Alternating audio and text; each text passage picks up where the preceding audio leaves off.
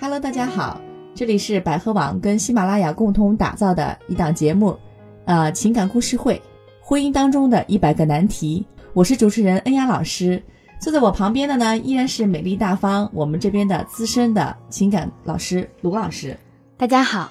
嗯，卢老师，您接触过很多案例了啊，嗯，呃，但是很多案例是比较狗血的，您也处理过很多案例，给大家很多意见和建议了。嗯嗯，那不知道今天给大家带来了怎样的一个故事呢？呃，今天这个故事呢，就是很多女人在生完孩子以后，就是所谓的这个女主内男主外的这样的一个嗯情况啊、引起的。那我们故事的主人公呢叫小倩啊，小倩说呢，她和丈夫结婚有七年了，而且有一个五岁的儿子。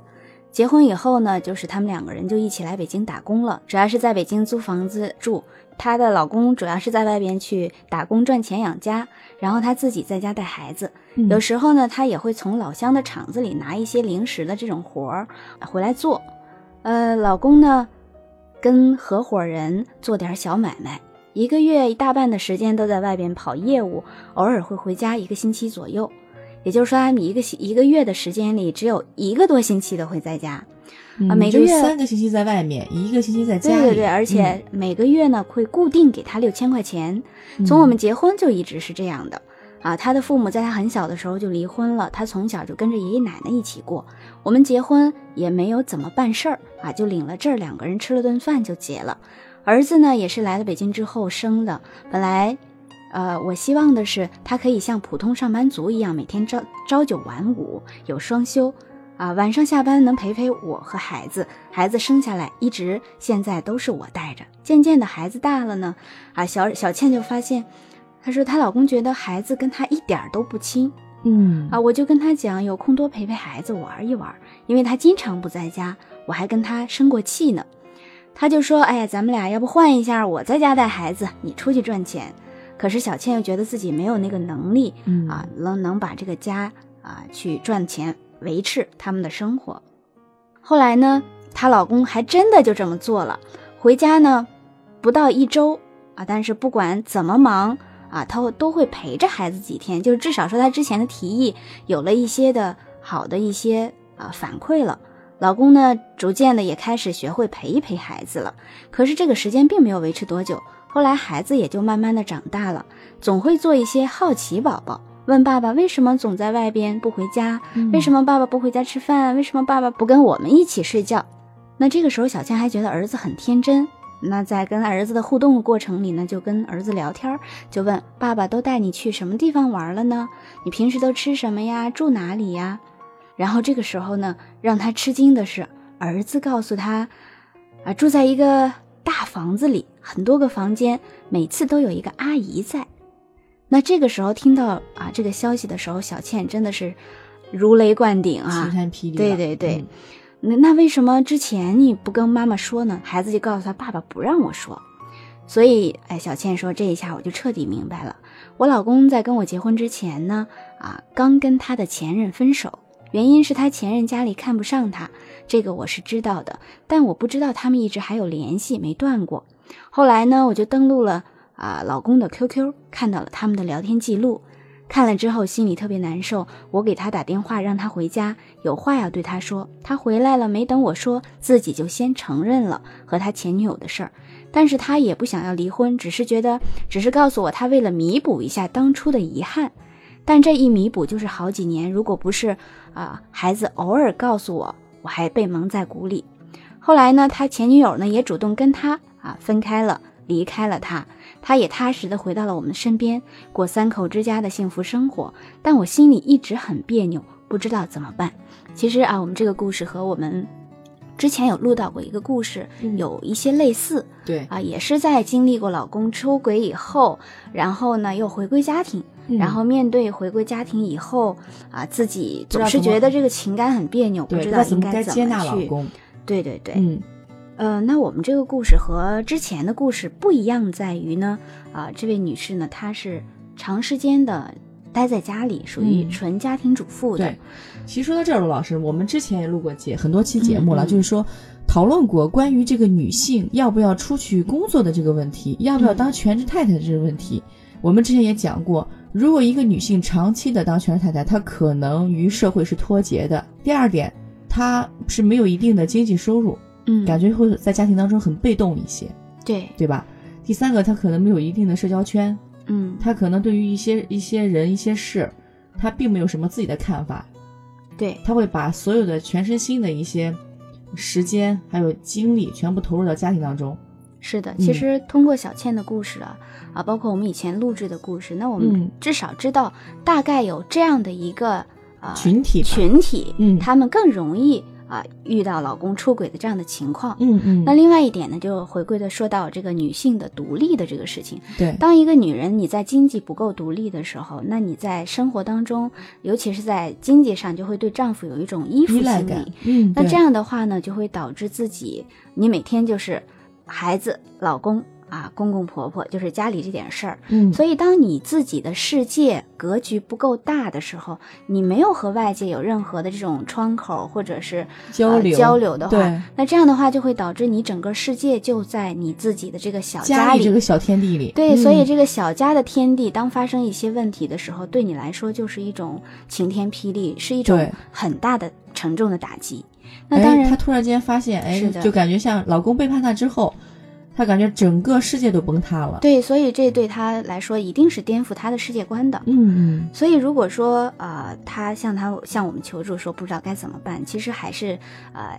老话题重谈嗯但是 对我们一定是建议的是啊、首先要给自己做女人来说有一个，哪怕你就是全职的妈妈，嗯，但是我相信你的孩子，呃，上学了，比如说上幼儿园了，或者你带着孩子一起，是不是可以做一些你喜欢的事儿，嗯，或者是陪着孩子去做？其实很多现在，呃，全职在家里的妈妈，在这个阶段当中，呃，他们也会有一些自己的兴趣和爱好。那当你能把自己全身心的投入到你的兴趣爱好，带着孩子共同，呃，去让你更好的去面对生活的时候，其实这种自信心啊、是不一样的。嗯，对，对，像小倩这样的话，在她的家庭生活里，其实对她来说，她就觉得，哎呀，我我既然养不了家，我无能，那我的老公一个月有一个星期在家，剩下的时间只给六千块钱，我都觉得我没话可说。嗯，而且我听的故事里边好像是一直给六千，对吧？因对为现在物价也在不断的上涨啊，是吧？对， 而且你想啊，七年了，嗯从结婚啊，每个月就给六千，甚至你连你老公一个月到底赚多少钱也不知他道。对并没有数啊，啊，然后嗯每个月就给固定的六千块钱。然后至于老公拿着剩下的钱去干什么了，呃嗯，你如果说你不上班，那 OK 啊，你可以把这个，呃，你至少要对老公他的工作有所了解。对，你把你六六千块钱，其实你想啊，在北京生活，你又租房子又生活，那基本上就租一房分子基本上大部分一就分没都了。剩不下了，嗯所以其实就更谈不到这个理财了。那对哪怕你待在家里，你存一点钱，你去搞搞理财，嗯你能少赚一点，至少对你来说也是一个事儿。对，而嗯且而且也可以刷一下你在你你你们家庭的存在感，说白了就是对你老公觉得，哎，我老婆也是有能力的，对，啊、前几天啊，我跟同事经常还在说呢，说男人有钱就变坏， 女人变坏就有钱，这个老俗话了哈，嗯其实是话糙理不糙的。嗯嗯，就像刚才卢老师讲，你必须得掌握他的什么，知道他大概的一个收入是多少，嗯知道他的收入都花在哪些方面了。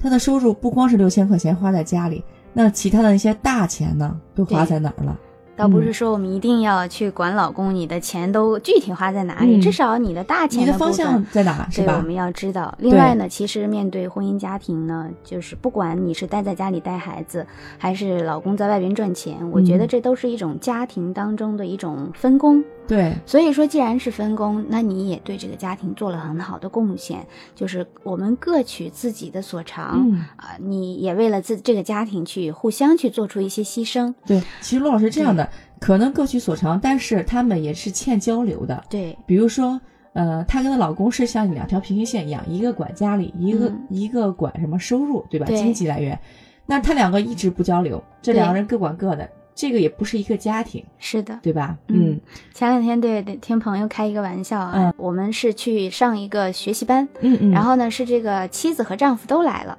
哎，然后呢挺好他们的，两个人不坐在一个桌上，然后后边其他的女同学呢就开她玩笑，嗯然后就跟她老公拍了照片，然后就说老公怎样怎样，他说你的老公就是我们的老公。嗯然后他妻子很智慧，就说好啊，老公为什么叫公呢？老公呢，那就是公用的才叫老公。对，那为什么就是丈夫丈夫一一丈丈以之内内为是夫夫？哎所以丈夫是是我自己的，嗯老公你们可以随便 叫。